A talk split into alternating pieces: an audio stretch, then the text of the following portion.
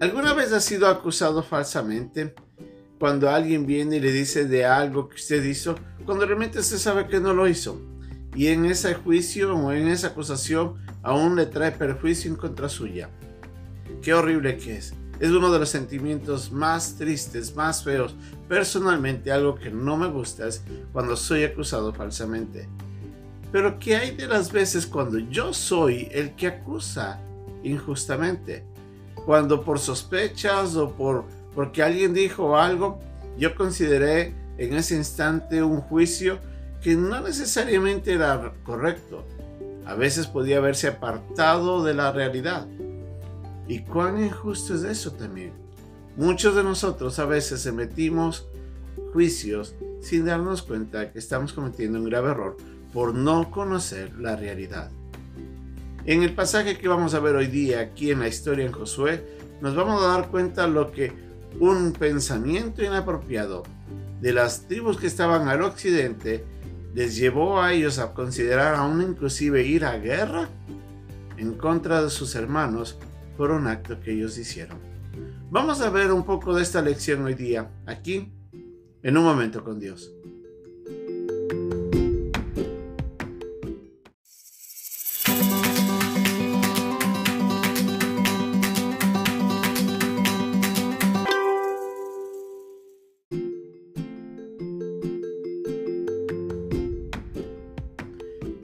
Cuando Josué había enviado al pueblo ya hacia sus casas, a las dos tribus y medias, a la de Robén, a la de Gad y a la media tribu de Manasés, hacia las tierras que ellos habían adquirido al inicio de todo este proceso de la conquista, ellos vuelven y en el río Jordán deciden levantar un altar como recordatorio para los hijos y los hijos de los hijos de ambos lados del río, para que ellos sepan y recuerden de que en, todos ellos tiene, existe una común relación. Eran todos hijos de Israel, eran todos hijos de descendientes de Abraham. Y en ese sentido, estas dos tribus y media habían levantado ese altar con el propósito de que si en algún momento sus hijos o los hijos que estaban de sus hermanos al otro lado preguntaran de qué se trata este altar, ellos puedan recordar y de esa manera mantener presente de que hay una relación íntima y estrecha que los mantiene juntos. Todos son hijos o descendientes de Abraham. Ese era el propósito de este altar. Pero cuando escucharon esto, los pueblos que se encontraban al, occidente se, enfurecieron, pensaron realmente de que lo que estaban haciendo era tratarse de, de, separar de, de estas diez tribus. Y en ese instante ellos con el ánimo aún inclusive de hasta pelear, de ir a la guerra, envían en primer lugar a un grupo de personas. Y, este grupo, encabezado por el sacerdote Fines, hijo de Eleazar, se va conjunto con diez príncipes de las tribus a preguntar qué es lo que estaba pasando, por qué habían levantado ese altar. En ese instante escuchan la respuesta que les dan las dos tribus y media, le dice que el propósito en ningún momento era malo, que todo tenía un buen propósito, un buen sentido. Tal fue la sorpresa que en ese instante se dieron cuenta de su grave error, pues ellos pensaban que esa desobediencia, las diez tribus que estaban al occidente, pensaban que la desobediencia podía traer juicio de Dios, podía traer castigo, y mencionan varios ejemplos para recordarles de que lo que estaban haciendo era mal y les decían arrepiéntanse de esto. Pero cuando escucharon la respuesta, se dieron cuenta que quienes estaban mal eran ellos. Consultaron a los demás hermanos, a todos, y se dieron cuenta del error.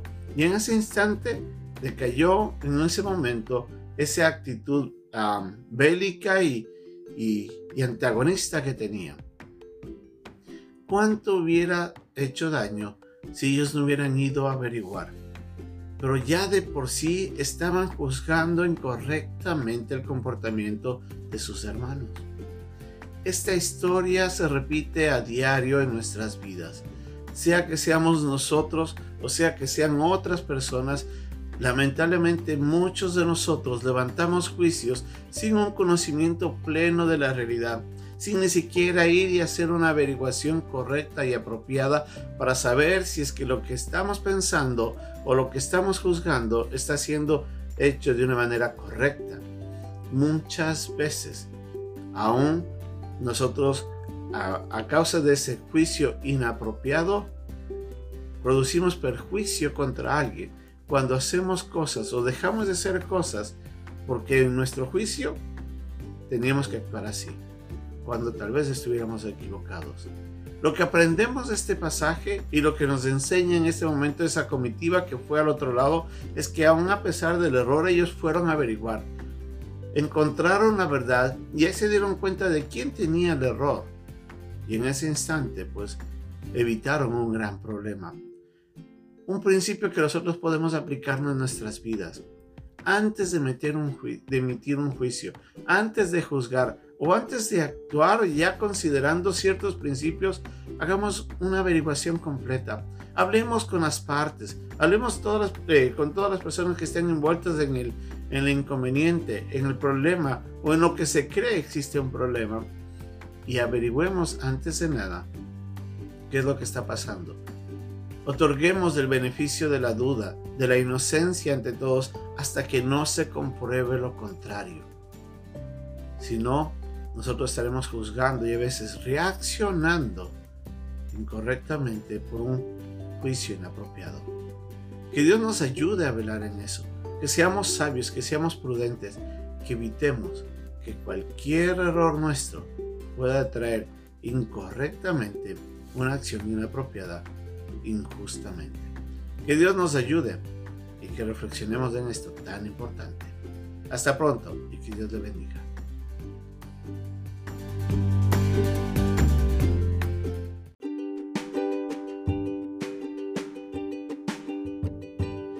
Pasaje de día se encuentra en el capítulo 22, versículos del 13 al 18 y del 21 al 27 de Josué.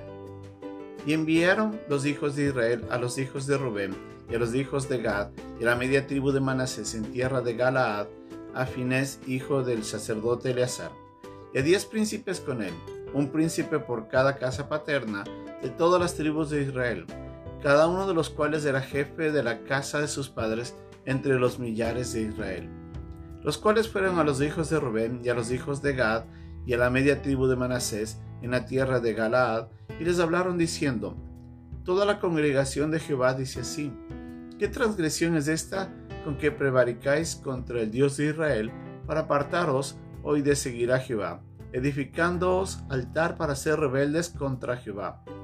¿No ha sido bastante la maldad de peor de la que no estamos aún limpios hasta este día, por lo cual vino la mortandad en la congregación de Jehová? Para que vosotros os apartéis hoy de seguir a Jehová, vosotros os rebeláis hoy contra Jehová, y mañana se airará él contra toda la congregación de Israel. Entonces los hijos de Rubén y los hijos de Gad y la media tribu de Manasés respondieron y dijeron a las cabezas de los millares de Israel, Jehová, Dios de los dioses, Jehová, Dios de los dioses, Él sabe y hace saber a Israel si fue por rebelión o por prevaricación contra Jehová, no nos salves hoy. Si nos hemos edificado altar para volvernos de en pos de Jehová, o para sacrificar holocausto u ofrenda, o para ofrecer entre él ofrendas de paz, el mismo Jehová nos lo demande. Lo hicimos más bien por temor de que mañana vuestros hijos digan a nuestros hijos, ¿qué tenéis vosotros con Jehová Dios de Israel? Jehová ha puesto por lindero el Jordán entre nosotros y vosotros, oh hijos de Rubén e hijos de Gad, ¿no tenéis vosotros parte en Jehová? Y así vuestros hijos harían de nuestros hijos dejasen de temer a Jehová.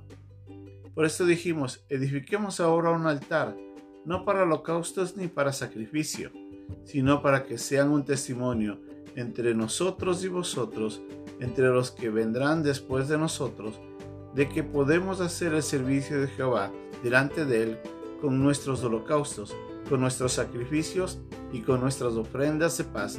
Y no digan mañana vuestros hijos a los nuestros, vosotros no tenéis parte en Jehová.